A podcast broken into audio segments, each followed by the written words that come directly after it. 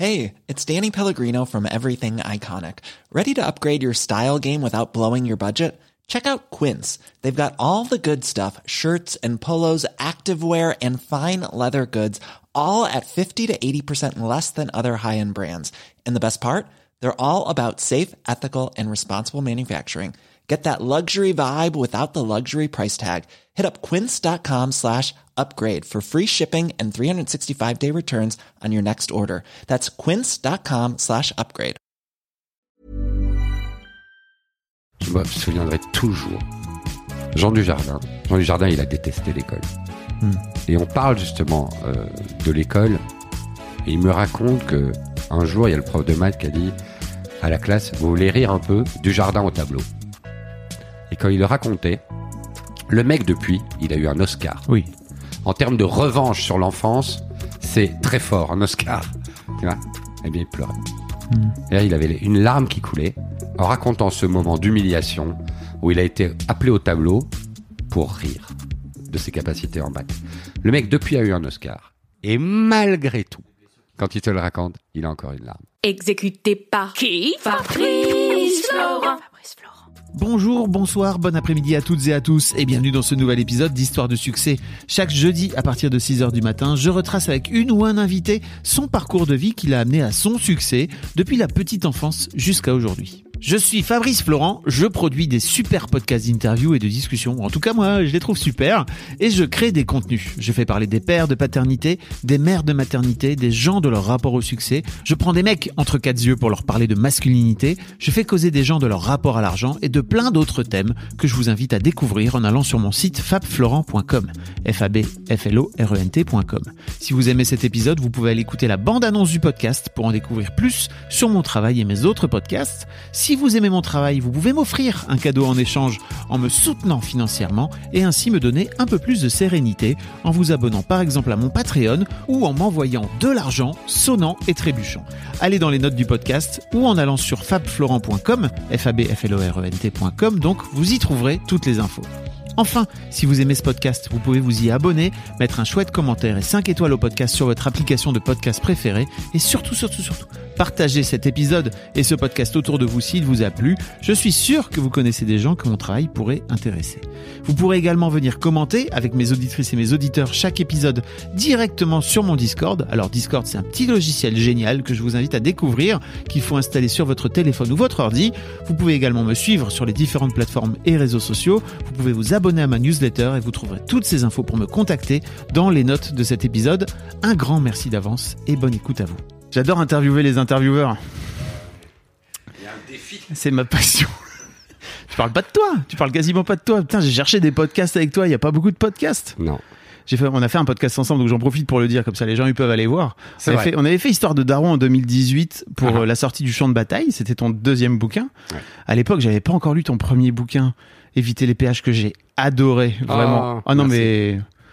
Enfin, ça- donc ça raconte l'histoire, euh, l'histoire d'un, mec euh, qui et puis de ses, de ses prises de tête euh, Ouais. amoureuses Je quoi. Je rappelle quand même souvent des histoires de mecs avec des prises de tête. hein. Oui, J'ai remarqué ça. son deck, c'est un peu ta, ouais, c'est, quoi. C'est pas vrai en plus là. Le dernier c'est quand même un film, un, un livre euh, sur ce que c'est d'être une fille, je pense. Un des trucs de Les dragons là. des dragons, Ok. c'est quand même ce que c'est d'être une fille en 2023, je crois. Je crois. Après, on comprend jamais ce qu'on écrit. Ah ouais, ouais, ok. Écoute, moi, je l'ai pas lu comme ça, moi. hein, Mais Bon, c'est intéressant. Mais je comprends sur la fin. Mais je- on en reparlera, effectivement. Donc ouais, tu sors aux éditions Alary, là, qui est un peu ton éditeur euh, adoré, hein, si j'ai Mhm. bien compris. Oh. Euh, ton troisième, ton troisième livre qui s'appelle Les Dragons. Euh, et je suis très heureux de t'avoir parce que, il y a, comme je disais, il y a pas beaucoup de podcasts avec toi où tu racontes ton parcours. Et en fait, peut-être que les gens en France te connaissent pas. Mais en Belgique, euh, t'es une star, Jérôme. Alors, les gens me connaissent en Belgique, effectivement, parce que je fais une émission de télé qui s'appelle Les Taxis, et puis je fais entrer sans frapper sur la première à la RTBF, etc. Depuis pas 20 star. Alors, en Belgique, les gens te connaissent, mais il n'y a pas de star en Belgique. Mais si, il y a des stars. Ah non, mais il y a vraiment... Oui, ils Il sont y a- stars en France. Ah, Mais en Belgique, dire, ils sont pas stars. tu veux dire que Stromae, par exemple, en Belgique, c'est pas une star? Parce que je suis allé chercher le plus. lui ouais, tu m'as eu. Lui et Angèle, probablement que si. Mais vraiment le reste du monde euh, vit très tranquillement. C'est-à-dire qu'il n'y a pas de fascination pour la célébrité Ok. en Belgique. Alors évidemment, il y a un affect sur les, Oui. il y a un affect sur ce que ces gens font.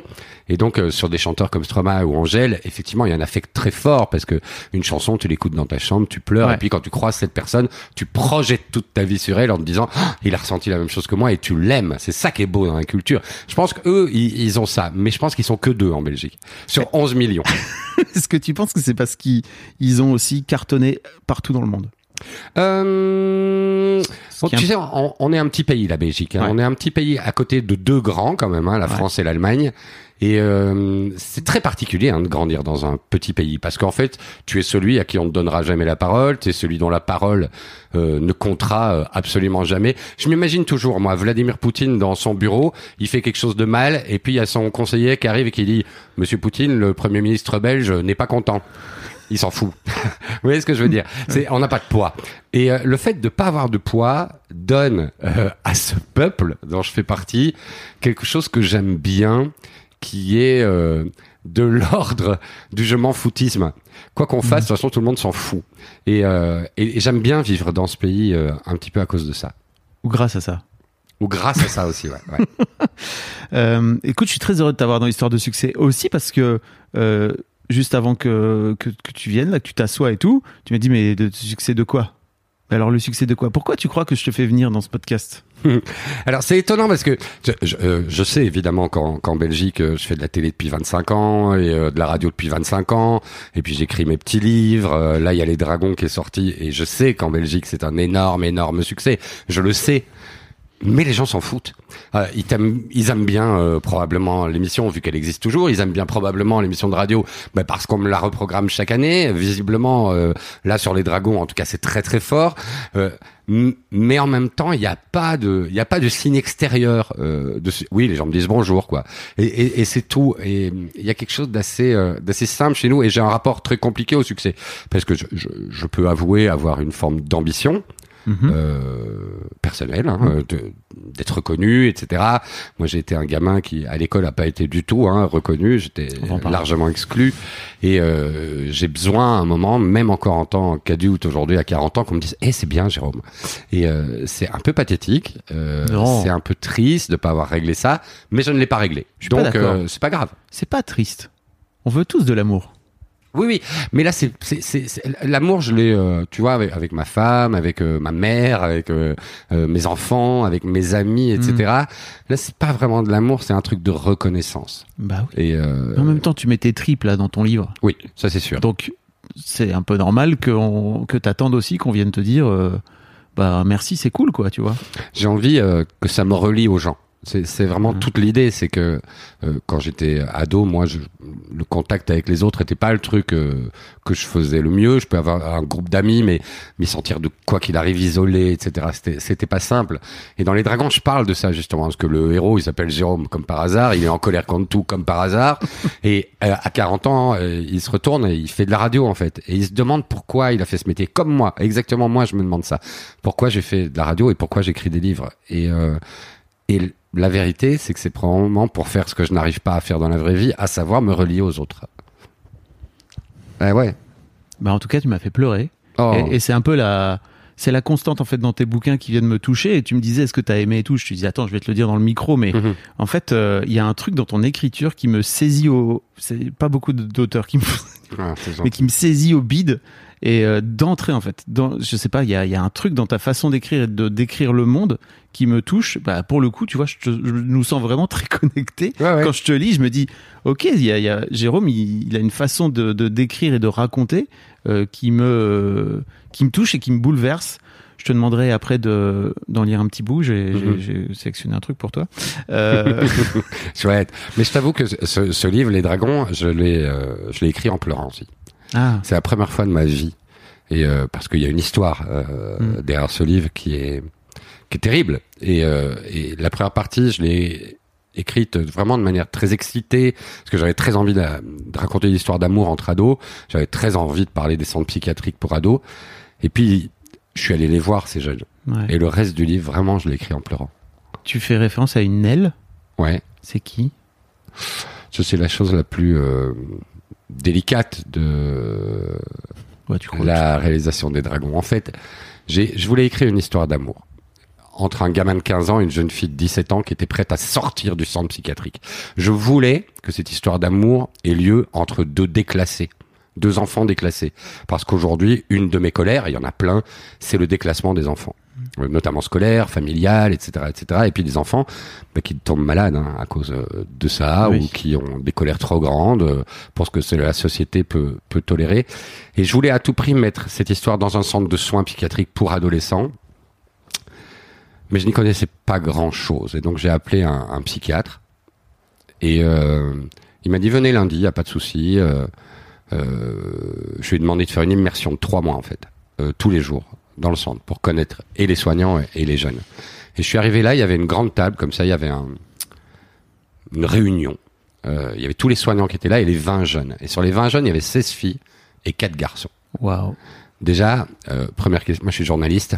Pourquoi? Euh, Ça, ça a été la première question. Je leur ai exposé mon projet. Je leur ai dit, j'écris un roman, un roman d'amour sur les enfants de votre époque qui sont blessés. Et euh, je viens pour vous rencontrer. Je vais m'asseoir à la table de la cuisine là, et si vous voulez, eh ben, euh, vous venez me parler. Et si vous avez des questions à me poser aussi, vous pouvez. Il n'y a pas que moi euh, qui ai droit à la parole. Au contraire, je veux vous entendre parler. Ils m'ont laissé trois jours tout seul. C'est chenapan. je suis resté, mais j'ai tenu bon. Je suis resté à la table de ma cuisine tous les jours pendant de longues heures, etc. Et le quatrième jour, il y a une jeune fille euh, qui est arrivée, qui s'est assise en face de moi et qui m'a dit euh, Qu'est-ce que vous voulez savoir? Et en fait, j'avais plein de choses à, leur demander, ces jeunes. Je, qui êtes-vous? Combien êtes-vous? Hiring for your small business? If you're not looking for professionals on LinkedIn, you're looking in the wrong place. That's like looking for your car keys in a fish tank. LinkedIn helps you hire professionals you can't find anywhere else, even those who aren't actively searching for a new job but might be open to the perfect role. In a given month, over 70% of LinkedIn users don't even visit other leading job sites. So start looking in the right place. With LinkedIn, you can hire professionals like a professional. Post your free job on linkedin.com/people slash people today. De quoi souffrez-vous Et qu'est-ce que vous pensez de moi De ma génération Du monde que nous, les gens de 40 ans, 50 ans, aujourd'hui, on vous offre? Et elle s'appelait Nell. Et euh, c'est une jeune fille euh, avec laquelle on a noué une complicité. Elle m'a raconté toute sa vie, tout, pendant des heures, des jours entiers. Même quand elle est sortie du centre, à un moment, je la voyais à l'extérieur, euh, avec l'accord du psychiatre, de sa maman, etc. Parce qu'elle en avait besoin, envie, on sait jamais. hein, euh, Mm. Et euh, on parlait des heures et des heures et des heures. Et je remontais dans ma voiture à chaque fois et je pleurais. Je pleurais parce que ce qu'elle me racontait était euh, absolument bouleversant. Je savais que les enfants euh, et les ados souffraient. Je le savais, j'en ai moi des enfants. Et j'ai été un enfant. Mais je ne savais pas qu'on pouvait souffrir euh, à ce point. Et quand j'ai recommencé l'écriture du roman, eh bien Nell, elle a fait ce qu'elle avait euh, annoncé qu'elle allait Mm. faire. À savoir, euh, elle a décidé euh, de ne plus vivre. Et euh, c'est c'est indicible. Un enfant qui décide de se tuer. Ouais, Il y a quand même une grande question, c'est qu'est-ce que ça veut dire un monde où des enfants de 15, 16, 17 ans ont envie de mourir? Ça veut dire quoi de nous, ça? Au-delà de la catastrophe personnelle, pour elle, pour sa maman, pour ses sœurs, pour son père, pour les gens, pour ses amis, euh, pour moi, en l'occurrence, parce que je Bah l'aimais oui. beaucoup. Euh, et j'ai repris, euh, j'ai arrêté l'écriture du livre, en fait, tout simplement. Et deux mois après, je l'ai reprise et c'est sorti d'un coup. Et j'ai vraiment l'impression d'avoir écrit euh, ce livre euh, avec elle, avec elle sur mon épaule en fait. Très bizarrement, vraiment. Je suis pas mystique du tout, mais là vraiment, j'ai eu l'impression de l'écrire avec elle. Ok. Voilà. Merci de Et partager donc- ça. Et donc le livre, il lui est dédié parce que il est, il est, il est habité par elle. Hmm. Merci. C'est pour ça que je te disais au début euh, que pour moi c'était un livre qui euh, qui parlait de ce que c'était d'être une fille en 2023. Ok. Évidemment, le narrateur est un garçon, mais pour moi, dans mon cœur, euh, il y a une héroïne dans le livre. Hmm. Et, et c'est Colette. C'est Colette. C'est le nom que j'ai donné euh, à Nell. Et euh, même si c'est pas tout à fait elle, c'est un roman, évidemment. Tout ce qu'elle dit n'a pas été dit, et- Mm. mais c'est imprégné d'elle. Et voilà. Ok. Tu, bah, faisons ça tout de suite, tiens, si tu veux bien. T'écris une, euh, une lettre à la fin Ouais, à ta fille, ouais. pour le coup à ta, à ta vraie fille. Tu vas me faire lire ça? Mhm. Mais tu vas me tuer. Bah, tu m'as tué. Pourquoi t'as voulu écrire Mhm. cette lettre à la fin? À ta, à ta fille, à ta vraie fille pour le coup Alors c'est très particulier parce qu'effectivement euh, le héros s'appelle Jérôme, l'héroïne s'appelle Colette, c'est le nom de ma femme. Et euh, à un moment, il y a peut-être un enfant qui arrive ou pas. Mm. Et d'ailleurs, elle arrive. Et elle s'appelle Adèle et c'est le nom de ma fille. Mm. Parce que j'avais... euh, ça fait 27 ans que je suis avec ma femme. Mm. Et ma fille, elle a 21 ans. Et euh, j'ai besoin de leur dire que je les aime. Ok. Voilà. Et, euh, et comme leur dire c'est pas assez, euh, j'ai besoin de l'écrire. Et ça, ce livre-là, ce petit livre de, je sais pas, 200 pages là, euh, je sais que ma fille, elle l'aura dans la bibliothèque quand elle aura 70 ans. Et que je serai mort depuis bien, bien, bien, bien, bien longtemps. Et qu'à travers ces deux, trois pages-là, euh, j'espère qu'elle se dira... C'est incroyable. euh, je l'aimais bien mon père. Voilà. Mm. Euh, c'est con, hein. Mm. Mais euh, ça, ça doit avoir avec la reconnaissance aussi, euh, Ah, j'imagine. en tant que père? Tu veux que je te lise ça, mais c'est- très difficile à lire pour moi. Est-ce que je... Bon, on y va. Si tu veux Je t'ai piégé un peu, pardon. Non, mais tu me pièges pas. Oh là là, il faut mes lunettes. Vas-y, prends tes lunettes. ah putain. Ah bah c'est l'âge, hein. T'as 48 balais, c'est ça Putain, la presbytie me guette, moi, ça me... précoce, Oh non, calvitie précoce, m'en parle pas. Vieillissez pas, c'est une arnaque. bon. Plus sérieusement, c'est dur. on y va. C'est la lettre de, du héros à la fille qu'il aura peut-être. Mm. Voilà. Très chère Adèle, voici quelques notes qui, je l'espère, te feront gagner du temps. Alors voilà. Aime l'idée de l'avenir. Ne le redoute pas, il arrivera quoi qu'il arrive. Ne l'attends pas les bras croisés, sors de chez toi. Frotte-toi aux autres. C'est la plus belle chose du monde, les autres. Ne crains pas la dose de souffrance qu'apporteront tes joies, aujourd'hui et aujourd'hui. Sois tolérante, même envers toi.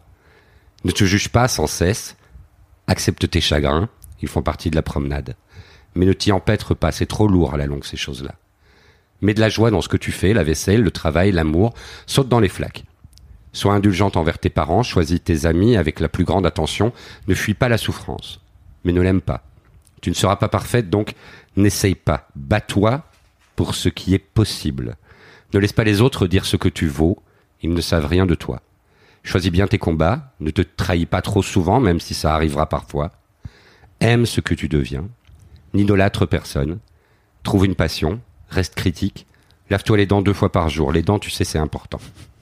Respecte les limitations de vitesse, ne téléphone pas en conduisant, prends soin de ton corps, mange lentement, chante, apprends un instrument, lis, danse, ne choisis pas l'argent. Il n'y en aura jamais assez.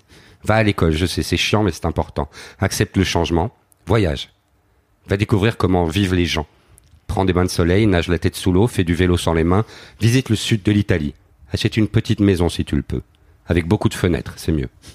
Pars quand tu dois partir. N'écoute pas ceux qui veulent te retenir. Cherche. Toujours. Apprends à faire des choses avec tes mains. Aime les matins. Choisis l'aventure. Prends le train. Ne te charge pas inutilement. Sois indépendante financièrement. Assure-toi d'être libre de partir à tout instant. Enivre-toi, parfois. Prends position pour le plus faible. Ne t'enterre pas dans tes croyances. Crée des liens. Souris. La joie est le seul vrai droit d'honneur à tout ce qui nous gâche la vie. Trouve quelqu'un à qui parler. Aime-toi. Tu ne seras jamais une autre, alors règle ça au plus vite. N'oublie pas qu'on oublie tout ce que l'on doit oublier. Tu auras des peines de cœur, mais toujours cela va passer. Quand tu as mal, dis que tu as mal. Quand tu es triste, dis que tu es triste. Ne crains pas les puissants, ils ne font que passer. Vis des histoires d'amour, il n'y a que ça de vrai. N'arrête jamais d'apprendre. La vie est plus longue que ce que tu crois. Et viens s'il te plaît voir ton vieux père de temps en temps. Je crois que tu lui manques. Je t'aime, papa. Voilà. C'est incroyable ce texte. C'est gentil. C'est euh, C'est euh, daronnerie. euh, c'est la 101. daronnerie. Tu vois, 101, c'est vraiment. ce que t'as envie de, ce que t'as envie de laisser à tes enfants en fait finalement. C'était euh, une liste de conseils de vieux cons à, à, à sa fille. C'est pas, et, c'est pas et des conseils de assumer. vieux con. tu vois, c'est, euh, c'est, euh, ouais, ce que, ce qui, ce qui m'a, moi j'ai pas compris que la joie était le plus beau doigt d'honneur euh, à tout ce qui nous emmerde. J'ai compris ça très tard. Mhm. Euh, j'ai pas compris que la plus belle chose du monde c'était les autres. J'ai compris tard. Et, euh, et j'ai envie juste de lui dire ce que j'ai compris trop tard moi pour qu'elle le comprenne un peu plus tôt. Et je crois que l'idée c'était ça. Et puis l'idée c'est de dire je t'aime hein, aux gens quand même. C'est les dragons, hein. C'est chez Alary. Ouais. C'est incroyable. Euh, on va parler de toi maintenant. Ah, j'adore ça. La première question que je pose à tous mes invités dans ce podcast, Ouais. c'est à quoi tu ressemblais Jérôme quand tu avais 7-8 ans? 7-8 ans, eh ben, je vais te dire, j'ai pas trop d'idées parce que je ne regarde jamais des photos, des boucles, des cheveux noirs, mère italienne, hein, chez moi, Ouais. Rigatti du, du nord de l'Italie, des boucles noires, euh, des joues déjà un peu trop grosses pour moi, euh, turbulent, mais isolé, je dirais. Isolé. Ouais. J'ai toujours senti seul, moi. J'ai toujours eu ce sentiment euh, d'être euh, tout seul au milieu des autres. C'est marrant parce que Orelsan, il a chanté euh, Seul avec du monde autour. Bah, c'est ma, c'est ma chanson Et préférée. quand j'ai entendu cette chanson, ça m'a complètement défoncé. J'ai dit merde, il a réussi à le dire en sept mots, ce con. Et euh, même pas, hein, cinq. Et, euh, et ça ça m'a troublé. C'est ça, Seul avec du monde autour. Ok. Ouais. Parce que pour euh, Aurel San, il y a un peu un côté euh, je sors, je sors de la ville, je vais écrire, je vais revenir à une vie un peu simple, etc. Mhm. Ça représente quoi pour toi, seul avec du monde autour? Seul avec du monde autour, pour moi, ça représente le fait de faire illusion. C'est-à-dire que tu rentres dans la société, tu grandis, tu vas à l'école, euh, tu vas à l'université, tu trouves un travail, tu travailles dans une grande entreprise. Moi, je travaille à la RTBF, c'est une grande, on est, on est 1800. Enfin, c'est, c'est une grosse entreprise, la plus grosse entreprise de médias de Belgique, c'est le service public, quoi. Et euh, Oui, c'est l'équivalent de France Télévisions pour. Ouais, c'est ça, ouais. Et, et, et, et même là, tu es seul avec du monde autour. C'est-à-dire que tu as toujours l'impression. euh, Tu as toujours l'impression. J'ai toujours l'impression euh, de, de, de vivre juste à côté, comme ça. Pas totalement là. Euh, dans une forme d'isolement. C'est pour ça que tu t'es mis à écrire? C'est probablement pour ça que je me suis mis à faire de la radio, et c'est Hein probablement pour ça que je me suis mis à écrire. Je suis en train d'étudier la question, figure-toi. Ouais. De Avec quelqu'un que je paye. Et, euh, et, une euh, très bonne décision de vie d'une manière générale.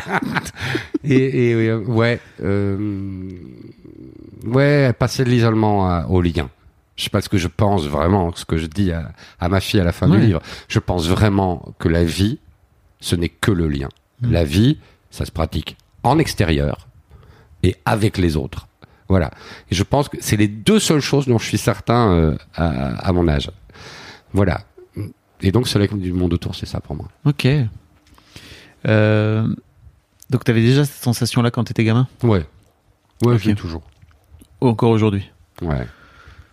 Ok. Ouais, mais je fais illusion maintenant. C'est-à-dire que non, mais c'est vrai. Quand tu étais gamin, tu faisais pas illusion? Non, non, je me faisais renvoyer de l'école. euh, J'avais très peu d'amis. euh. Maintenant, je suis tout à fait sociable. J'ai plein d'amis. euh, J'aime passer du temps avec eux. Je, je suis joyeux, etc. Mais quand même, Au fond. il y a toujours ce petit sentiment euh, Hmm. d'être seul. Ok. Ouais, c'est bizarre. Hein je sais pas d'où ça vient. T'é- T'étais enfant unique Non, j'ai un frère, un grand frère. Ok. Et même avec lui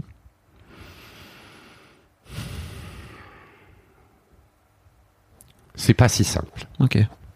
Ça me parle. C'est pas si simple. Père cheminot Ouais. Ta maman, elle faisait quoi comme métier? Maman, euh, elle a, euh, elle était couturière. Ok. et elle a euh, remisé sa carrière pour élever euh, deux enfants comme les femmes le faisaient à l'époque, même s'il n'y avait pas assez d'argent dans le ménage. Fou, hein. Ouais. Et donc ouais, père ouvrier cheminot et, et ma mère à la maison euh, a aimé ses enfants, ses deux enfants. Ouais, T'as grandi dans un petit village de Belgique, hein? Ouais ça s'appelle Flawin. Flawin? Il y a Mhm. combien d'habitants? C'est tout petit, non? Euh, Flawin, pas beaucoup, vraiment. Euh, tu connais vite les noms de famille de tout le monde. C'est près d'une plus grande ville qui est vraiment très impressionnante qui s'appelle Namur. Ouais, Tu connais Namur? Bien sûr. C'est très impressionnant. Tu sais, moi, je suis lillois, hein, je te rappelle. Ouais, ouais, je sais. La Belgique, je l'ai. Hein. Ouais, ouais. Namur, c'est une très jolie ville, euh, avec la Meuse qui passe, une très belle citadelle, etc. Mais c'était la ville déjà pour nous. Nous, on habitait vraiment à la campagne. Moi, je traversais la rue, il y avait une forêt devant chez moi. Mhm. Et j'ai vraiment grandi dans, dans ce truc bucolique, quoi, avec euh, des, des parents présents, euh, Aimant. aimants, ah ouais, sévère, mais aimant. Euh, et euh, malgré tout, je me souviens d'être euh, à l'école, je détestais l'école, et je me souviens être à l'école à 15 ans, Hmm. être au dernier rang, et je me souviens me dire, mais vraiment, je me souviens de l'instant comme c'était hier, je me souviens me dire, Jérôme, tu vas bosser, et tu vas très vite partir d'ici. Je m'en souviens vraiment très bien. Et j'ai travaillé, je suis sorti et je suis venu à Paris, habiter, euh, euh, avec comme excuse de faire du théâtre au cours Florent. Mais vraiment, je pense que c'était une excuse. J'avais besoin de partir, alors que famille aimante, euh, des amis, etc. Mais quelque chose qui, qui de l'isolement, qui me disait euh, va dans une grande ville, va te frotter, euh, va te frotter aux gens. Ici, ici, ça va pas. Mais c'est sûr que t'es très isolé dans un petit village de, Ouais, de bien Belgique. Bien sûr, ouais, c'est pas mal isolé, ouais. Et, euh, et je pense que c'est ça qui m'a poussé à venir ici à 18 ans. J'habitais 3 ans, 3 ans et demi ici. J'ai rencontré des amis qui sont encore mes meilleurs amis, voire mes frères aujourd'hui. Tu voulais devenir Et, comédien euh, Je voulais, euh, ouais, j'avais, j'avais une envie de ça. En fait, ce que j'avais pas compris, c'est que c'est l'écriture qui me plaisait. Mais euh, le truc qui m'est apparu en premier, c'est le jeu. Mais en fait, la vérité, c'est que j'aime pas trop ça. Et, euh, et, et que euh, je réalise aujourd'hui que ce qui me passionnait, c'était l'écriture. Hmm. C'était euh, les histoires. Moi, j'adore les histoires. Ta pièce, euh, ta, ton deuxième bouquin d'ailleurs est adapté Ouais. en pièce de théâtre. Ouais, il vient bientôt en France. Ah, J'allais dire quand est-ce qu'il vient en France? Eh ben, il y a eu 130 représentations en Belgique. Là, c'était super. On parle de succès, monsieur. Bah oui. Et non, c'est pas moi qui joue, je peux le dire. Et, euh, c'est et, ton- euh, c'est ton livre quand est même. colossal. Il s'appelle Thierry Hélin. Et il y a une tournée de 45 dates en France. Là, ça s'appelle le Champ de bataille. Il va passer dans plein d'endroits en France, mais je les connais pas. Je les connais pas. Allez écouter l'épisode d'Histoire de Daron si vous voulez en savoir plus sur le champ de bataille, parce qu'on en Mhm. parle très longuement pour le Oui. coup. C'est de la, c'est une bagarre entre euh, son père Le père et son fils. et ouais. son fils.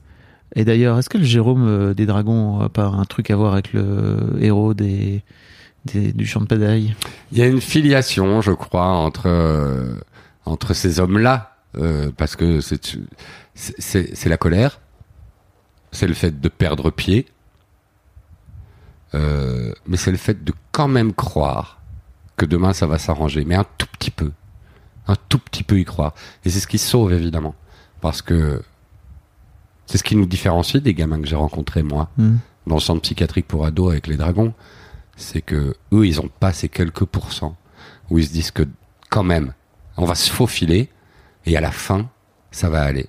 C'est pour ça que j'ai besoin de hurler dans ce livre. Mm. euh, ne posez pas d'acte.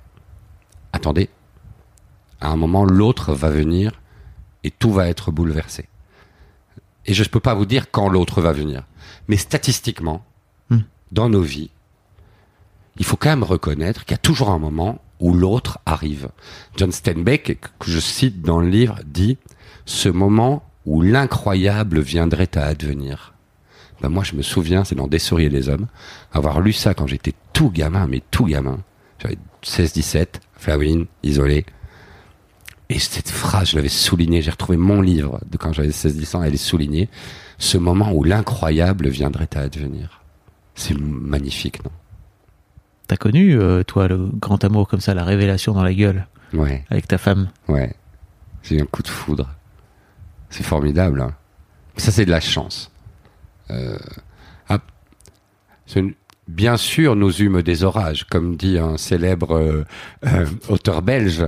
Mais euh, ouais, j'ai eu un coup de foudre euh, pour ma femme. Je, pense pas que ce soit réciproque d'ailleurs. Je m'ai jamais vraiment demandé. J'ai peur d'être déçu. Mais euh, non, je crois que c'était pas réciproque. Et euh, si mais j'ai galéré, mais elle, m'a- finalement aimé. Et, euh, et ouais, j'ai connu ça. Et en fait, j'avais envie euh, de raconter ça dans les dragons. Une des raisons pour lesquelles j'avais envie de mettre en scène l'histoire d'amour entre ces deux personnages, certes dans un centre psychiatrique, mais entre ces deux un peu cassés. Et nous, je pense que ma femme et moi, on était un peu cassés. Hmm. Euh, C'était pour revivre notre rencontre, parce que c'est terrible ce moment dans ta vie où un quart d'heure avant, il y a rien, et un quart d'heure après, il y a tout. Et ça, quand même, c'est une bascule inimaginable. C'est comme si tu racontais le monde avant son avènement. Ouais. Ce que je dis dans les dragons. C'est fou de repenser à ce moment où elle n'était pas là. Tu vois? Et, euh, et j'avais envie de tourner autour de cette idée-là, de ce moment où, c'est pour ça que je dis, euh, c'est une apparition. Ils disent cette fille n'était pas une fille, c'était un événement. Et vraiment, euh, c'est ça en fait. Un coup de foudre qui va changer ta vie, parce que derrière, euh, euh, il y a un chien, une voiture, une maison, euh, une longue histoire à l'amour, et surtout évidemment des enfants et de la passion, et bien sûr plein d'orages, bien sûr, vraiment des, des typhons. Bah oui. Pas grave La vie de couple, hein. mais c'est un événement. Et j'avais envie de donner à la rencontre euh, cette air d'événement. Voilà. Je pense que c'est pour ça que je commence à écrire le livre. Je t'ai entendu euh, dans une interview où euh, tu ne dis pas totalement la vérité. J'aimerais bien qu'on rétablisse euh, ici la vérité. C'est vrai? Tu vas voir. J'ai menti dans une interview? Bon, menti, euh, on va dire que t'as as édulcoré euh, la vérité. J'attends d'entendre. À propos de donc là tu parles de Jérôme, de ton qui a qui a 15 ans donc. Ok.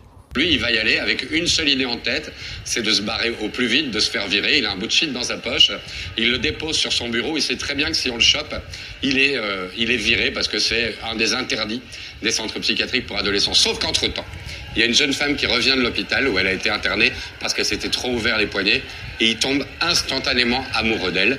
Et donc, il veut rester parce qu'il a une idée en tête, c'est euh, ben, de- qu'elle tombe amoureuse de lui et que lui tombe amoureux d'elle et qu'ils s'aiment et qu'ils se sauvent mutuellement.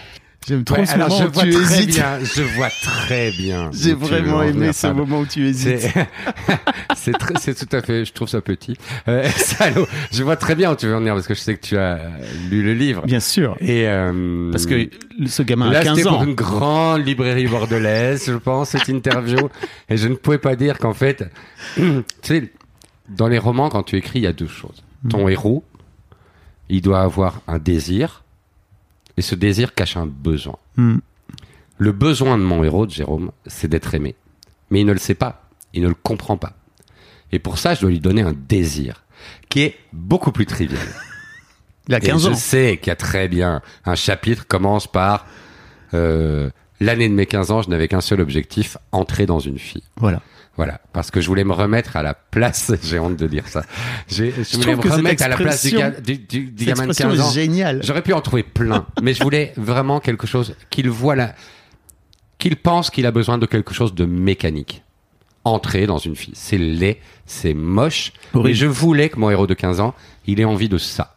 Parce que on peut être très obsédé par le sexe à 15 ans sans savoir nommer les choses, et, et, et cette expression ne me plaît évidemment pas, mais dans sa bouche, je, je, je l'aime bien. Ça marche. Parce qu'en fait, il m'attendrit. Et je sais très bien, moi, que ce dont il a pas besoin, c'est pas d'entrer dans une fille, mais c'est d'être aimé Hmm. et d'aimer à son tour. Moi, je le sais parce que je suis l'auteur. Et je peux le ma- martyriser un peu et lui donner des pensées aussi débiles que celle-là. Mais du coup, ça le rend grand quand il comprend euh, Ah oui. qu'en fait, euh, une fois qu'il va voir apparaître cette fille, il n'a pas du tout envie de faire l'amour avec elle. Il est terrifié. Il a juste envie que cette fille le regarde. Il y a quand même une différence d'objectif qui est très importante, tu vois, une fois que l'amour te tombe euh, sur la tête. Et, euh, et, et je voulais ça, ouais, entrer dans une fille. Je suis pas très fier et en même temps, euh, c'est pas moi, c'est mon héros qui le pense. Ouais. En plus, moi, ça marche. Hein. Je Mais c'est vrai que j'ai euh, édulcoré. euh, j'ai adoré te voir bugger une C'est demi-seconde. la tu vois. première fois que dans la promotion des dragons, je dis entrer dans une fille. Voilà. c'est- c'est- Merci de me réserver cet exclu. J'ai vu cette, cette interview tout à l'heure et je me suis dit, j'ai vraiment adoré ce petit moment d'hésitation où tu fais, bon, est-ce que je, non, il faut Non, que je dise pas. autre chose. Exactement. Est-ce qu'à 18 ans, t'es es déjà en train d'écrire? Non. Ok. À 18 ans, euh... ouais, j'écris des chansons. Ok. Euh, J'essaye d'écrire des chansons avec des copains et tout ça. Et j'aime bien de m'occuper un peu euh, des paroles. En anglais et tout, c'est super beau. Yes. Mais, mais j'aime bien. Mm. Euh, de- je prends plaisir à le faire. Et puis en fait, euh, moi j'ai commencé à écrire super tard. hein. J'ai commencé à écrire à vraiment à 35 ans. C'est-à-dire que avant, j'avais très envie d'écrire, mais je n'en avais pas l'autorisation. Tu écrivais pour ton métier, j'imagine. Il y a- T'avais des trucs. Alors évidemment, j'écrivais, j'étais journaliste. ton métier de euh, journaliste. pour la presse écrite, j'écrivais, mais j'écrivais pas des romans, Oui. j'écrivais pas des histoires personnelles. J'écrivais évi- évidemment, et je prenais un plaisir fou d'ailleurs à écrire. Mais je voulais, j'avais envie d'écrire un roman depuis Mm. toujours, depuis que j'ai 20 ans. Mais je m'étais jamais donné l'autorisation parce qu'en fait personne me l'avait jamais donné. Et euh, à Flawin, par exemple, dont la grande ville à côté s'appelle Namur. Enfin, tu t'imagines euh, Oui. le degré de truc pour qu'il faut pour arriver à Paris, tu vois. Euh, on on ne nous donne pas nécessairement l'autorisation de, de faire ce genre de choses. C'est, euh, ça fait sourire les gens quand, quand on habite là et qu'on dit euh, qu'on aimerait bien faire ça. C'est ça la réalité. Et c'est pas très grave d'ailleurs, parce que euh, si tu as vraiment envie de le faire, tu le feras. Voilà. Tu mettras juste un peu plus de temps, mais, euh, mais tu le feras. Et, euh, On revient à une forme de déclassement, tu, tu trouves? Bah, il est évidemment, tu- évidemment que la, la- la- la- la lutte des classes, euh, c'est quelque chose qui existe. C'est Mm. la lutte la plus importante de toutes parce que c'est la lutte qui est mère de toutes les autres. Le racisme, Mm. le féminisme, etc. Je pense que la lutte des classes est la mère de toutes ces luttes et qu'elles sont, in- elles sont intriquées, Mm. intriquées. Et euh, dans les dragons, je, je, je- je pose un truc qui est, qui est, euh, que j'aimerais voir une société où la force, c'est pas euh, d'avoir une voiture noire allemande ou d'être euh, patron d'une PME, mais bien d'aimer le faible. Euh, la force, c'est d'aimer le faible. C'est la phrase qui revient pendant tout le roman et, euh, et j'aimerais voir ce monde-là. Mais nous n'avons pas grandi dans ce monde-là. Mm. Nos enfants actuellement ne grandissent pas dans ce monde-là. Et c'est vrai que la lutte des classes est importante et que quand moi j'ai appris vraiment, hein, j'ai appris qu'il y avait des grandes universités comme Cambridge ou à 30 ans. Mhm. Voilà. Je vous rappelle les jeunes qui n'avaient pas Internet à Ou à l'époque. 25 ans, j'ai appris ça, que en fait, il y avait d'autres universités que celles qui étaient à Louvain-la-Neuve, près de chez moi. Et encore, l'UNIF, c'était terrible. C'était déjà énorme. Bah ouais. Mais je ne savais pas euh, qu'on pouvait sortir de soi, Mm. qu'on pouvait aller euh, au-delà de ce que les gens euh, attendaient de nous. Je, je savais pas. C'est ce qu'on appelle un transfuge de classe, tu sais. C'est, je sais, c'est ce qu'on, c'est ce qu'on, c'est ce qu'on dit. Euh, oui, oui, j'en, ai, Tes parents ai. n'ont pas fait d'études supérieures, tu vois. donc, Non, euh, non, non, non, j'en ai, j'en ai conscience Mm. de- de- d'a- d'avoir fait euh, des choses que, que mes parents euh, n'ont pas pu faire. ouais. Et c'est d'autant plus dur de le faire, de se sortir de là. Je sais pas, c'est d'autant plus, on est d'autant plus redevable Mhm. envers eux, évidemment, parce qu'ils nous ont permis. Hein, moi, je me rappelle, à 18 ans, mes parents, ils avaient pas un bal. Quand je leur ai dit, je vais aller habiter à Paris, etc., ces gens, quand même, ils m'ont dit oui. Et euh, c'est quand même formidable. Mhm. Alors que vraiment, ça devait leur ficher la trouille. Euh, ça a dû leur compliquer la vie pendant un certain temps parce qu'ils ont dû m'aider au début, etc. Mais ces gens m'ont dit oui, quoi. C'est quand même hallucinant. Et euh, grande leçon de parents, ça. Ouais. Euh, D'ailleurs, ton père est mort très jeune. Ouais, mon père est mort à Euh, 59 ans. 59 ans. Ouais, T'avais quel âge? J'avais 34 ans. C'est jeune pour perdre ton père. Ouais, trop. C'est tout- c'est surtout trop jeune pour mourir, euh, 59. Oui. Plus que 34 pour perdre son père. Mais euh, ça, c'est... On est tous euh, euh, victimes de l'injustice à un moment dans la vie. Et... Je me rappelle, j'avais écrit dans le champ de bataille, le problème, c'est pas son absence. Parce que je vivais loin de lui depuis longtemps. Mm. Le problème, c'est que c'est pour toujours. Mm. Et, euh, et je, je- je n'ai pas avancé depuis. Ah, Ouais, c'est-à-dire que je, suis très masochiste sur ça et victime d'une immense injustice. Euh, il a été victime d'une immense injustice. Mourir à 59 ans, c'est chiant, quoi. Et euh, un- j'ai pas le deuil très très facile. Et euh, oui, parce que là, t'as 48, ça fait 15 Ouais. piges euh, que tu... ouais, et puis si, si je vis comme lui, il me reste 11 ans. Tu vois, et c'est Ah. absolument terrifiant. Statistiquement, ça n'existe pas, Jérôme, tu le sais. Non, non, non, je sais, je, je- et ça va, j'y pense pas tous les matins, mais, mais, mais, mais ça me montre combien sa vie a été trop courte. Et, euh, et ça me met en colère, mais après, malheureusement, euh, euh, c'est comme ça que la vie va. Et, et on doit, on doit l'accepter parce que bah, il y a pas le choix. hein. Mais le manque, euh, le manque, le manque, ça va. Le manque pour toujours. Oh, je trouve qu'on n'aurait pas dû nous faire ça, quoi. C'est salaud. Hmm. Mhm. Je comprends. Ton père meurt quand t'as 34 ans, tu commences à écrire à 35 Ouais. Y a-t-il un lien Ah, évidemment. Hmm. Évidemment. Il y a une phrase formidable qui dit Quand le père est parti, se libèrent les forces du désordre. Je ne sais plus qui a écrit ça, allez vérifier. Mais euh, c'est une phrase très forte. Et euh, un jour, je faisais un Heptaxi, c'est une émission que je fais en Belgique sur la FTBF, qui est diffusée sur TV5 Monde. euh, et je, je conduis quelqu'un dans un taxi, on, je pose des venir. questions. et j'en fais un avec Jean-Louis Aubert un jour. Et euh, Donc le chanteur de téléphone pour les jeunes qui n'ont pas. Oui, exactement, le chanteur de téléphone. Et, euh, et je lui dis cette phrase. Il réfléchit, il me dit, vous avez raison, moi j'ai un autre truc. Il me dit, euh, perdre son père, c'est, tu vas à la fenêtre, t'ouvres la fenêtre, et il n'y a plus de balcon. Et j'avais trouvé ça fou. Le côté, il y a un truc du, vide quand le père disparaît. Et, euh, et c'est comme ça, on a, bah, on a tous, hein, je pense que toutes les gens qui sont en train d'écouter là maintenant, et toi, on a tous euh, des drames dans nos vies. euh. moi, c'est celui-là, et puis, euh, et puis, euh, et puis, en a d'autres, et il faut faire avec. Et t'arrives à le voir un peu comme une forme de cadeau aussi, le fait qu'il t'ait que t'ait peut-être libéré sur le Mhm. sur l'écriture? Non. Ok. Non, parce qu'il m'a pas libéré sur les. Enfin, c'est compliqué. Parce qu'en fait, c'est vrai. Tu as raison. Une, une fois qu'il meurt, je commence à écrire. Dans mon premier roman, Évitez pas, je parle de lui parce que Mhm. le, le roman, le personnage, il est complètement paumé. Et il va sur la tombe de son père. Et il parle, il parle, il parle, il parle. Et cette tombe, évidemment, ne répond pas parce que c'est le problème avec les morts, quoi, tu vois. C'est qu'ils ne répondent malheureusement jamais. Tu parles à un bloc de euh, granit. et peut-être que c'était pour m'adresser un peu à lui. ouais. Pe- peut-être. J'en parlerai à la personne que je paye. euh. Tiens. Ça me rajoute ça à l'ardoise. Non, mais je trouve le. J'adore euh, les carrefours, tu vois, d'existence. Et là, effectivement, les, morts sont toujours sont toujours des carrefours en fait, et énorme. surtout pour les vivants.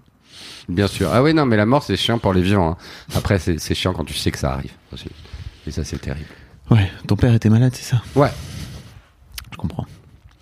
Euh, mais revenons à revenons à ton parcours. Tu tu tu quand à quel moment tu te dis tiens en fait euh, les médias ça pourrait être une bonne idée?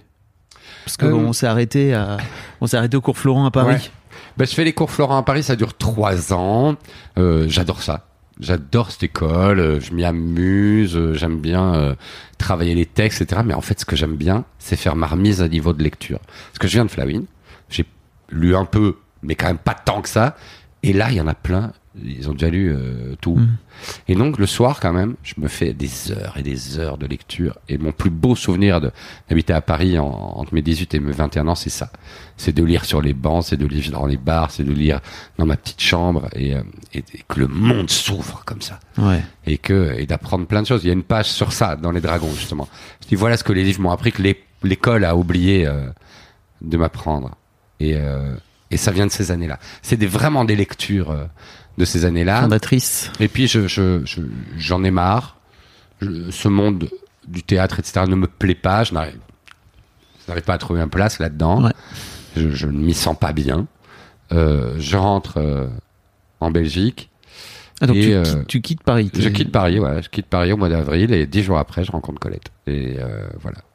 Comme Incroyable. quoi, quand même, tu vois. C'est ouf, ouf. Hein.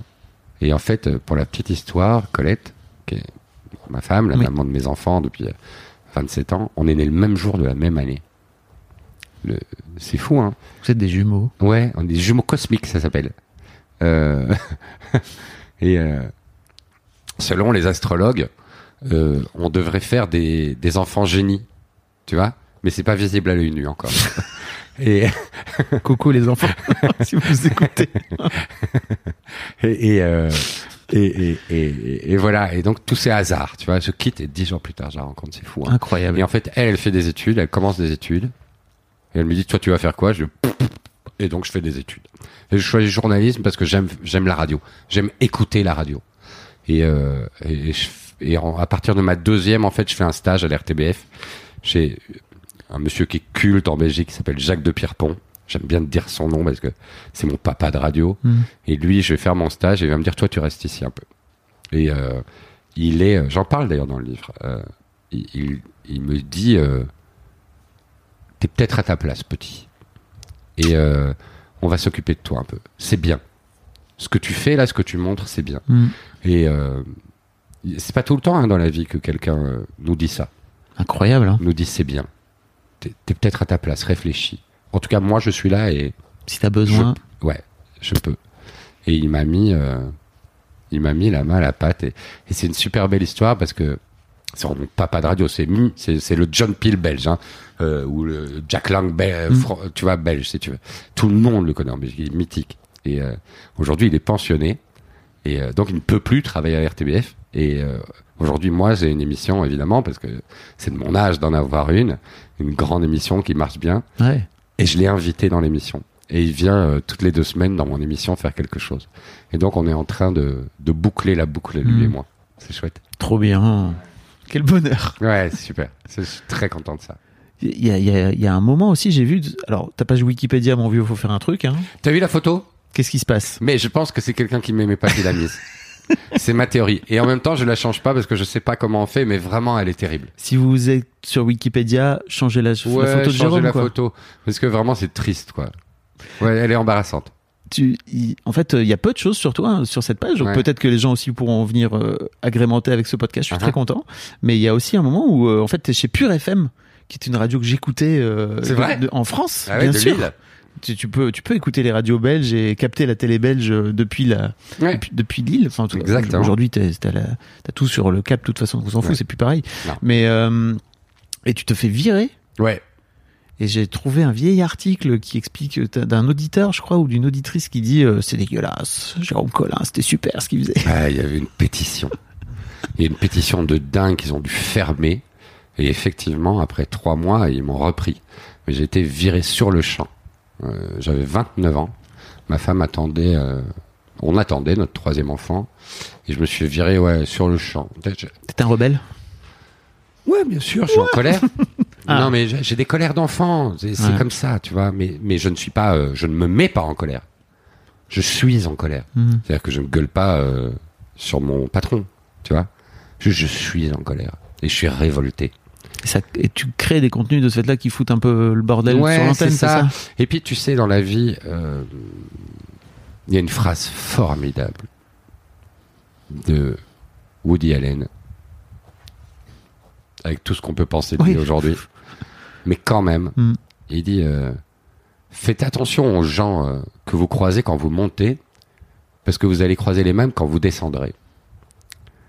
Et, euh, et moi, j'avoue, à 29 ans, j'ai eu des gens professionnellement autour de moi euh, qui étaient cruels. J'ai eu un- notamment un patron cruel, Mhm. euh, très dur, humiliant, euh, malveillant. Et, euh, et je me laisse pas faire. Mhm.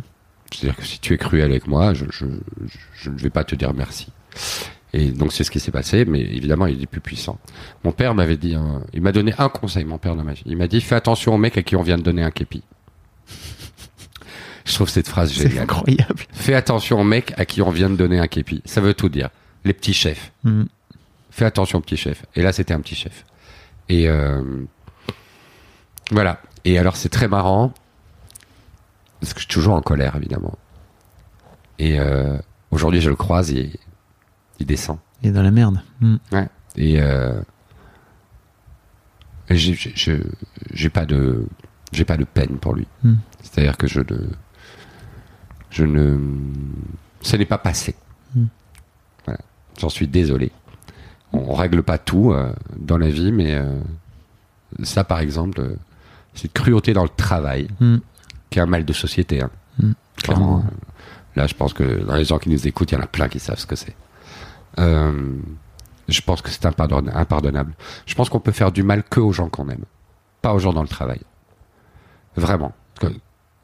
Quand il y a un enjeu affectif très fort, Alors oui, on peut se faire mal parce que ça fait partie de l'amour, parce que la promiscuité, c'est compliqué. Mais dans le travail, on rentre chacun chez toi le soir, on n'a même pas euh, d'affect, on n'a pas à être ami, on ne peut pas faire mal aux gens. Point. Ce n'est pas un endroit où on souffre. L'amour, c'est un endroit où on souffre. La famille, c'est un endroit où on peut souffrir. Parce qu'il y a quand même un défi plus haut que tout ça. Mais le travail, non. Le travail, on va faire son travail. Hein Ouais, je comprends. Ouais. Donc pas de pardon pour les cons. C'est ça que je voulais dire. Euh, sur, euh, sur, sur ce coup-là, j'y arrive pas. Et puis en même temps, t'as un temps limité avec euh, la personne que tu payes, quoi, tu vois, donc euh, pour euh, à qui tu dois raconter des trucs. Donc ça- Exactement. ça, suffit. quoi. Exactement. Et il fallait, il faut que je règle quand même certaines choses pour pas m'appauvrir à mon tour. deux, trois autres trucs. Euh, mais avant ça, en fait, avant de te faire virer, tu démarres Ep Taxi. Ouais. D'où vient cette idée? Alors l'idée, elle vient de l'équipe. Euh, c'est un mec qui s'appelle Renaud Fallis qui a eu l'idée euh, de Heptaxi. Il travaillait euh, avec une productrice mythique qui est ma maman de médias. hein. Mhm. J'ai Jacques de Pierrepont qui est mon papa et ma maman de médias. Euh, elle s'appelait Anne Isler. Elle est décédée malheureusement aussi euh, il y a euh, quelques années. Ça a été un drame euh, immense et euh, ils avaient une réunion où ils ont réfléchi au moyen de faire des interviews différemment, etc. Et ils sont venus avec cette idée du taxi dans la ville, voilà bêtement, et d'un taximan qui charge des gens et et qui euh, et qui euh, discute, qui tape la discute comme on dit. Tu fais plus que taper la discute. Ouais, c'est des interviews quand même, on prépare. C'est Non, mais ce que je veux dire, c'est taper la discute pour moi, c'est du small talk. C'est Oui. du, tu veux parler de la pluie, du beau Ah temps, non, etc. Tu commences toujours, il y a toujours un petit peu de moments de small talk qui durent environ Oui. 30 secondes. C'est pour les endormir. Voilà. Et puis après, bim, Ouais. tu rentres dedans, quoi. Mhm. C'est des vraies interviews profondes, quoi. C'est une des raisons pour lesquelles j'adore mon métier d'intervieweur. Mais vraiment, j'adore. C'est tellement plus gai d'interviewer que d'être interviewé. Parce que déjà, t'apprends plein de trucs. et euh, et c'est le but de la vie, quand même, d'apprendre des trucs. Je le dis à Adèle à la fin du livre, Ouais. tu vois, apprends. C'est jamais d'apprendre. Et euh, c'est pour ça que j'adore hein, interviewer les gens et mon métier, parce que des gens que tu ne connais pas, tu les rencontres, tu dis bonjour, tu montes dans la voiture, et 3 minutes 30 après, tu es en train de parler d'un truc incroyable. Incroyablement intime. Hmm. Tu ne sais pas pourquoi, mais il faut y aller et on y va tous les deux. Et euh, ça n'arrive pas dans la vraie vie, ça.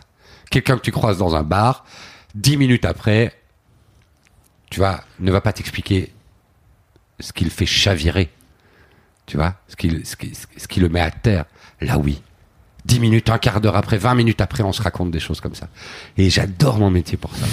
Ouais. En plus, Comme ici, hein, ça l'a dit. Exactement comme ce qui se Ouais, passe ici. c'est pour ça que j'adore ça. Mm. J'allais dire, toi, t'as une discussion, t'as un truc beaucoup plus complexe en plus, c'est que t'es en train de conduire et en plus tu vois pas la personne, tu vois la personne dans le rétroviseur. Ouais. Et la, la personne, j'imagine, voit juste tes yeux Ouais. et c'est tout. Mhm. Ouais, on se, on se regarde pas. Moi je, moi, je conduis vraiment dans la ville. Et effectivement, on ne se voit qu'à travers euh, le rétro. De temps en temps, quand je galère un peu, quand ça n'a pas le rythme qu'il faut ou l'intensité qu'il faut, au feu rouge, chla, je me retourne, je fixe dans les yeux, je dis rien, et je repars. Et souvent, il se passe quelque chose. C'est bizarre, hein Incroyable. Ouais, il fallait un contact comme ça euh, euh, avec euh, avec les yeux. Ça fait 20 ans qu'on fait l'émission maintenant, on a développé Oui, plein de petits trucs, mais euh, euh, et aussi euh, le freinage qui sert à rien. Ah tu vois, pour les réveiller un peu quand quand quand je les trouve mous, par exemple. Moi, je suis salaud. Non, mais t'as raison. Mais on coupe, on a Bah oui. l'impression qu'on les traite bien en fait. Alors qu'en fait, tu les fais bouger sans arrêt. Gros coup d'accélérateur et de frein. Mais c'est fou de parler de choses intimes avec les gens en fait. C'est c'est marrant comme. C'est ce qu'on a de plus beau quoi, Mm. échanger nos échanger nos blessures. Parce que c'est euh, Puis tu dis que c'est intime, je suis pas d'accord avec toi parce qu'en plus, pour moi, c'est c'est très intime, certes, mais pour moi, c'est d'autant plus Ah universel. ben ouais, évidemment. Mais c'est ça, échanger ses blessures. C'est Mm. juste pour montrer, tu n'es pas seul, je ne suis pas seul. Et ceux derrière le poste, en fait, ne sont pas seuls. Avec du monde autour. Ouais, avec du monde autour, certes, mais quand même pas seul. On n'est pas, on n'est pas aussi seul qu'on ne le croit. Mm. Et aujourd'hui, euh, la solitude est un mal euh, quand même de société, et not- notamment chez les ados et chez les jeunes. Et euh, c'est terrible. Et dans les dragons, je ne dis que ça, en fait. Tu n'es pas seul. Vous n'êtes pas seul. Que ce soit aux parents ou aux enfants, aux ados, aux jeunes, fait que dire ça. Tu n'es pas seul. Moi, c'est ce que les livres m'ont dit. Quand j'avais Ouais. 16, 17, 18, 19 ans, tu n'es pas seul. Et ça m'a vachement réconforté. C'est d'autant plus incroyable, je trouve, que tu as vraiment reçu des. Enfin, t'as as reçu des pontes, hein, t'as des, t'as as plein de stars. Ouais. A priori, même pas, j'allais dire plutôt francophone, mais non, t'as as aussi fait, as fait des épisodes en anglais, non? Ouais, là, là, justement, au mois de septembre, là, Oui. on a été tourné à New York. Euh, Excusez-moi. quatre, euh, quatre taxis, ouais, c'était génial. Et on a fait, euh, on a fait Michael Stipe, qui est le chanteur d'REM. On a fait euh, Nile Rodgers, le guitariste de Chic, qui est quand même le mec qui a fait euh, Let's Dance pour Bowie, ou euh, bah, il a bossé avec Daft Punk, hein, bien sûr, sur Get Lucky. Incroyable. Et on l'a fait là, on l'a reconduit chez lui dans le Connecticut et tout, c'était super. Donc c'est la première fois vraiment qu'on est aux États-Unis, à New York, faire des émissions. C'est avec Taxi, c'est la ville des taxis. On s'était toujours dit euh, qu'un jour on le ferait. Et là, c'est diffusé pour le moment. Mais oui, on a fait dans, on a fait euh, pas mal déjà avec des anglophones, avec Ben Harper aussi, chanteur, euh, etc. Je trouve ça d'autant plus génial, tu vois, d'avoir vraiment, t'as des énormes restas et tu les fais parler de trucs Ouais. très, très personnels très vite, quoi. Ouais. Ça les humanise? C'est ce que les gens, euh, c'est marrant, hein, c'est ce que les gens me disent. Euh, euh, on aime bien de regarder votre émission parce que euh, du coup ils deviennent des vrais gens. Ouais. Et en fait ils sont, ils- ça les dérange pas de le faire, hein, Mm. de montrer qu'ils sont comme nous et qu'ils ont des chagrins, des colères, comme tout le monde. Je me souviendrai toujours. Jean Dujardin. Jean Dujardin, il a détesté l'école. Hmm. Et on parle justement euh, de l'école. Et il me raconte que un jour, il y a le prof de maths qui a dit à la classe, vous voulez rire un peu du jardin au tableau? Et quand il le racontait, le mec depuis, il a eu un Oscar. Oui. En termes de revanche sur l'enfance, c'est très fort, un Oscar. Tu vois? Eh bien, il pleurait. Hmm. Et là, il avait une larme qui coulait en racontant ce moment d'humiliation où il a été appelé au tableau pour rire de ses capacités en maths. Le mec, depuis, a eu un Oscar.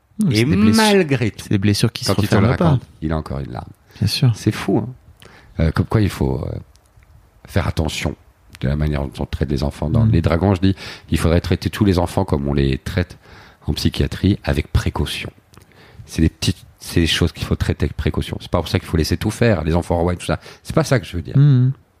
Mais ne pas être blessant pour être blessant et surtout ne jamais être humiliant. Parce qu'on ne l'oublie jamais, même si on a un Oscar. Ouais. Et ça, ça m'a, ça m'a frappé. Et je crois que moi, je vois les jeunes parents, là, ils arrivent à faire un truc incroyable que j'ai un peu l'impression que ma génération, la génération de mes parents n'arrivait pas à faire, c'était de s'excuser. C'est de s'excuser, c'est de venir dire pardon, je suis monté trop vite, pardon, j'ai dépassé euh, Ouais. les bornes, etc. Mais je sais pas toi, hein, moi, Ouais, je constate autour faire, de hein. moi, je constate autour de moi que, waouh, c'est ça, c'est qu'il y a des incroyable. jeunes qui savent, euh, qui savent le faire et puis nous allons aller leur donner des leçons. nous sommes ce qu'on appelle les sachants. Non, pas du tout. J'ai des doutes aussi. Calmons-nous. Ouais, j'ai des doutes aussi, ouais. Exactement.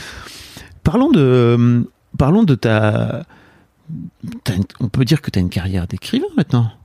Alors non, je dis scribouillard. Ouais. Ouais. Raconteur d'histoire, j'aime bien. T'oses pas dire écrivain? Non, Pourquoi? Je sais pas. C'est le petit garçon de Flawin qui ose pas dire écrivain? Je crois, ouais. Vraiment, je n'ose pas le dire. Je ne sais pas le dire. C'est pas de la, c'est pas un truc mal placé de mon. Ouais, je sais. mais mais c'est des livres de scribouillard. je je, je, je m'applique. C'est magnifique. Je fais de mon mieux. Je vous dis que c'est magnifiquement écrit. J'ai chialé ma race, d'accord? Oui, oui, et je, chiale en l'écrivant celui-là. Ouais. Les dragons pour l'histoire que je t'ai raconté. Je dis pas que je travaille mal ou que je n'ai aucun talent. Je dis juste que je ne sais pas dire écrivain. Hmm. Voilà. Je fais de mon mieux. Je fais vraiment de mon mieux. Je mets tout mon petit cœur de beurre sur la table, vraiment. Tu vois? Mais je ne sais pas dire écrivain. Je sais pas pourquoi. J'ai l'impression que c'est le livre. Vas-y. Parce que je suis journaliste, je crois. Et, Ah. et que, et que depuis toujours, et que ça, pas prend la place. C'est pas une question de légitimité parce que je les sors mes livres, tu vois, ils sont lus par quand même pas mal Plein de gens gens. maintenant, tu vois. Et euh, mais dans, je suis journaliste quelque part. Et quand même, les dragons, c'est aussi, c'est un travail de romancier pur, mais c'est aussi un travail journalistique où je suis allé faire une immersion là-bas, etc., etc. Donc je sais pas, je- Il y a- il il y a- faudrait une contraction entre les deux. Hmm. Je crois que pour les gens qui savent pas, il y a une vraie, euh, il y a un vrai complexe chez pas mal de journalistes qui écrivent, hein, d'une Mhm. manière générale, sur le fait justement d'écrire et qu'ils Ouais. considèrent qu'ils n'écrivent pas euh, que c'est de l'écriture journalistique et que ça n'a strictement rien à voir Ouais. avec l'écriture romanesque. Ouais, c'est C'est un peu ça qui te qui t'anime là quand tu Ouais, peut-être que peut-être que c'est ça. Ouais, peut-être que c'est ça. C'est que j'ai tellement écrit pour la presse écrite, etc. Et, et j'ai tellement écrit des billets radio, et, Mm. etc. Que là, le fait d'écrire des histoires qui se lisent au long cours, des romans, euh, c'est autre chose que je ne parviens pas à nommer encore parce que ça reste exceptionnel dans ma vie. Ok, Ouais, c'est très intéressant. ouais, c'est- bizarre. Hein. Non, c'est c'est juste que je vois qu'il y a qu'il y a des gens qui ont sorti un bouquin et qui désormais se disent auteurs dans leur Ouais. bio LinkedIn, etc., etc. Et que je, je, je t'entends. Moi, on sait que j'ai pas fait ma page Wikipédia, sinon j'aurais pas mis cette photo-là.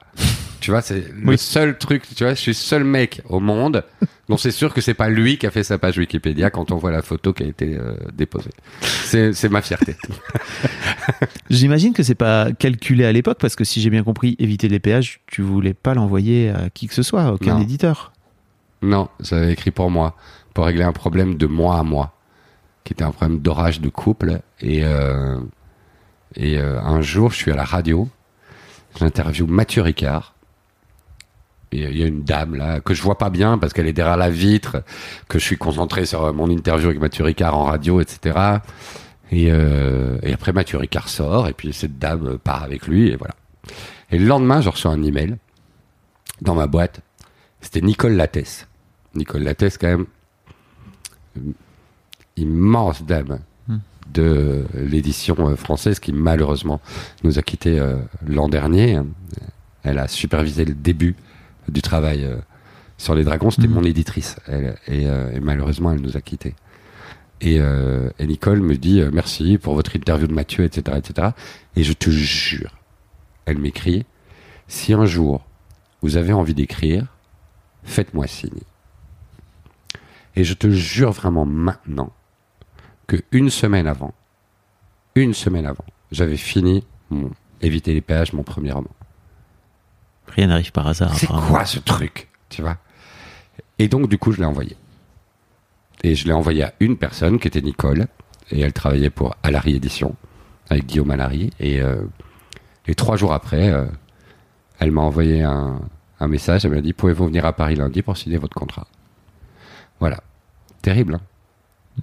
Génial. Ouais, ce qu'on appelle la chance, Je crois pas. quand même. Tu crois? Bah, les autres qui tombent sur ton chemin, c'est de la chance. Tout ça se provoque et tout ça, mais vraiment, euh, on a quand même, je pense pratiquement tous, trois, quatre fois dans nos vies, des moments comme ça de pure magie. Hmm. Des, euh, tu parlais de la mort tout à l'heure, qui est un carrefour, mais il y en a un autre qui est beaucoup plus joyeux. C'est le moment où, où des gens se mettent euh, au travers de nos vies. Ben Harper, il a une sublime chanson qui s'appelle Waiting on an Angel, sur son premier album Welcome to the Cruel World, et il dit, en gros, il dit dans la chanson, sois toujours sympa avec quelqu'un qui vient frapper à ta porte, parce qu'on sait jamais, c'est peut-être ton ange. Oh, bah, je crois pas trop en Dieu, etc. Mm. Mais il y a un côté comme ça, ange. On a des gens quand même au travers de notre route qui changent nos vies. Mm. Et moi, Nicole Lattès, elle a changé ma vie. Ouais. Est-ce que tu, tu te rends compte aussi que ce bouquin, c'est une façon de te faire connaître en France? C'est quand même incroyable que, en fait, tu sois connu comme ça en Belgique. Tu vois, pour moi, c'est ça. Je suis allé au Canada aussi, enfin, je- donc je connais bien la Belgique. Je suis allé au Québec. Et en fait, il y a des gens qui sont des immenses stars là-bas Ouais. et qui n'arrivent jamais en France. Ouais. Alors moi j'aime bien. Euh, ça me dérange pas l'idée d'être euh, connu en Belgique et, et pas euh, et pas ailleurs. J'ai pas de. évidemment j'ai de l'ambition. Tu vois. je- je- je- je- je- je ne re- J'aime bien le succès. Hein, je trouve c'est pas ça honteux moi le succès du tout du tout du tout du tout. Mais, mais j'aime bien ma petite vie avec ce succès euh, en Belgique. Elle, elle me suffit et c'est franchement une vie tellement mieux que ce que j'avais déjà imaginé. Mm. Mais tellement mieux que ce qui était prévu pour moi tu vois, que franchement, ce serait gonflé de demander plus. Mais quand même, j'en veux toujours plus. Et c'est pour ça que je vais voir ce monsieur que je paye, euh, pour que ça s'arrête, parce que je trouve ça indécent des fois. Mais euh, c'est vrai que les dragons, là, c'est la première fois vraiment qu'un livre prend en France. Il y a énormément de librairies qui euh, qui sont euh, derrière. Mais moi, j'ai une espèce de schkoumoun avec la France, comme ça. ça j'ai plein de possibilités avec la France, dans les médias, etc. notamment, et jamais rien ne s'est fait. Donc je pense que j'ai une espèce de condamnation avec euh, avec la France, donc j'y crois plus, euh, j'y crois plus tant que ça. Encore trouver ton ange français. Non, non, putain, il tarde, à, euh, il ou elle tarde à, à, à, à venir.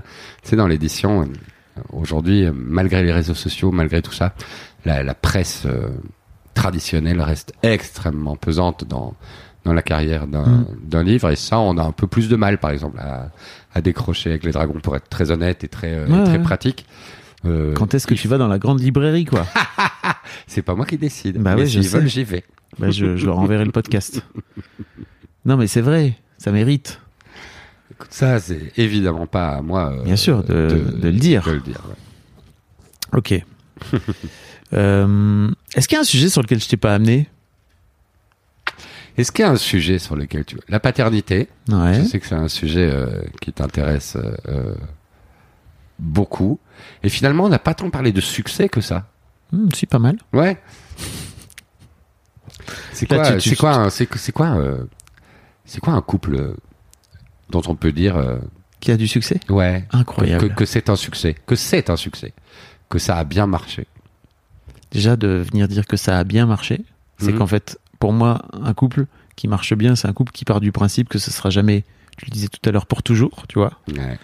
Et ça, je trouve que c'est hyper important, s'il y a des plus jeunes qui nous écoutent, de se rendre compte de ça, parce que il y a un côté définitif dans le pour toujours, je trouve, qui, Qui est, fait peur qui fait un peu peur et, et qui trop aussi, de pression. et c'est ça qui est tellement définitif que bah ça y est en fait euh, t'as même plus à te battre entre guillemets pour euh, pour que le couple survive et puis après pour moi euh, je sais pas comment tu moi j'ai vé- j'ai vécu 25 ans en couple Euh, je suis divorcé depuis 3 ans et demi maintenant Mhm. donc je redécouvre euh, un truc incroyable qui est le célibat Euh, et de, et en fait de de, de, de travailler Enfin, pour moi l'amour c'est ça c'est du travail au Ouais. quotidien c'est un vrai travail mais pas un travail laborieux c'est juste du taf quoi Ouais, moi je pense aussi, ouais. Je le pense très fort. il faut travailler pour que le couple fonctionne, Ouais. quoi. Sur le désir aussi, par exemple. Ouais. Tu vois. euh, Surtout à nos vieux âges. Ouais, évidemment.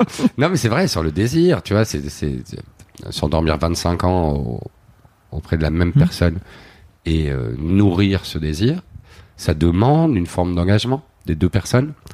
Et c'est tellement chouette quand ces deux personnes fournissent cet engagement et que ce désir perdure.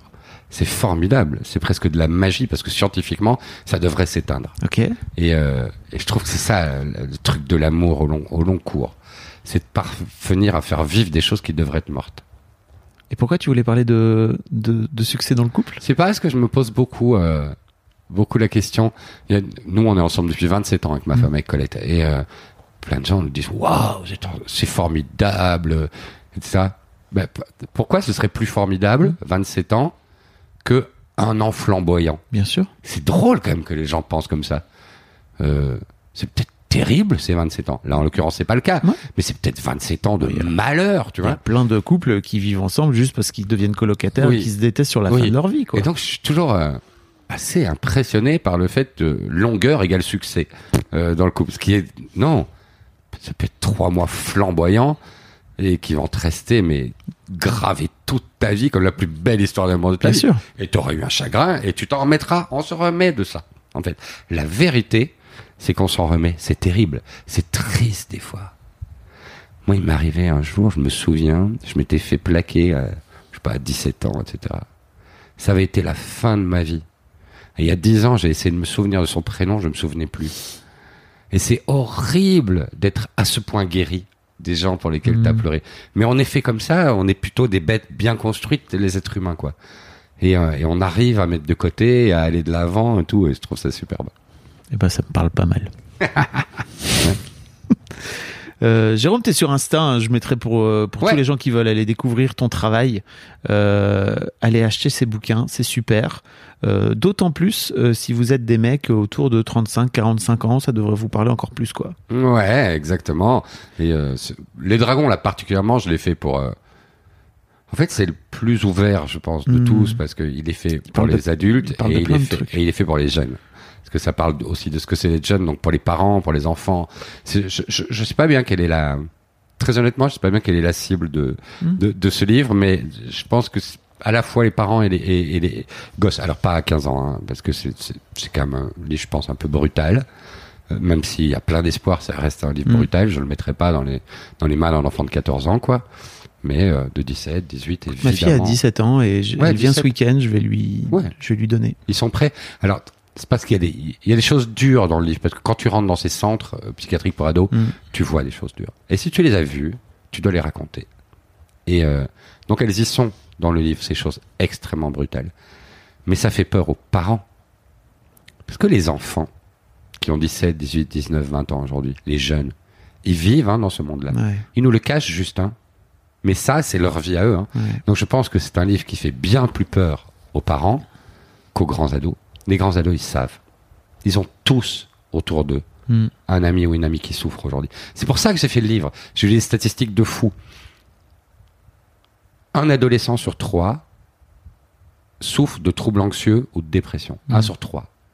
Un adolescent sur 10 entre 12 et 18 ans, c'est l'adresse qui fait ça, hein, c'est chez vous ces études. Ouais. hein. Un adolescent sur 10 euh, a déjà pensé au suicide. Mm. Tu prends une classe avec 30 élèves à l'école, il y en a 3 qui ont déjà eu envie de mourir. Qu'est-ce qu'on fait avec ces chiffres? On reste les bras croisés ou on en parle? Tu vois? Depuis la fin du Covid, les tentatives de suicide chez les jeunes filles ont augmenté de 50%. Qu'est-ce qu'on fait avec ces chiffres? Est-ce qu'il y a un débat politique chez vous sur ça? Chez nous, rien. Non. Il y a les psys qui sont débordés. Ils sont affolés. Et ça, pour le coup, c'est plutôt une bonne chose. C'est-à-dire que ces gamins vont quand même. Oui, ils savent, Euh, ils savent demander de l'aide. Voilà. Euh, mais vraiment, c'est compliqué. Effectivement, Ouais. la santé mentale, la fameuse quatrième vague de la santé mentale, là, on est en plein dedans. Quoi. On est en plein dedans. Et moi, les psychiatres auxquels j'ai parlé disent on est dans une, va- une vague autre. On espère ne pas avoir un tsunami. Hmm. Et euh, ils ont très peur de, de ce qui est arrivé. Chez nous, en Belgique non plus, il n'y a pas un débat politique sérieux de ce qu'étudier cette question en profondeur pour voir où on en est. Il n'y a pas euh, de prise de décision radicale. Il n'y en a pas, et je vois que chez vous non plus, il n'y en a Mhm. pas. Or, quand même, qu'est-ce qu'une société a de plus précieux que sa jeunesse? Quoi? Des voitures allemandes? Non. non, mais c'est vrai. Ouais. Pourquoi c'est toujours la même chose, tu vois? Rien n'est plus précieux dans notre société que la jeunesse. Mais tu le sais bien qu'on est aussi dans une société. Alors, je sais pas trop comment ça fonctionne en Belgique, mais en France, on, on fait partie des pires pays dans l'OCDE en termes de différence de, de richesse entre les générations. C'est-à-dire que nos, nos jeunes sont pauvres et nos, ri- et nos vieux sont riches, en fait. Ouais. Et on ne s'en occupe pas, on ne s'en préoccupe pas, quoi. C'est préoccupant, hein, important. Et euh, effectivement, on a l'impression que la jeunesse, bien qu'elle vote, c'est ça qui est étonnant, tu vois. C'est tous des gamins qui vont voter là euh, l'an prochain, quoi, tu Mhm. vois. Et donc aux prochaines présidentielles, notamment en France. C'est quand même bizarre qu'on ne s'occupe pas d'eux. Ouais. Parce que véritablement, quand tu vois l'état de l'école aujourd'hui, en Belgique, en tout cas, moi je ne peux m'exprimer que par la en Belgique. France, c'est dramatique. Mais je pense qu'en France, c'est pas beaucoup, beaucoup mieux, hein, d'après ce que j'ai, d'après ce que j'ai entendu.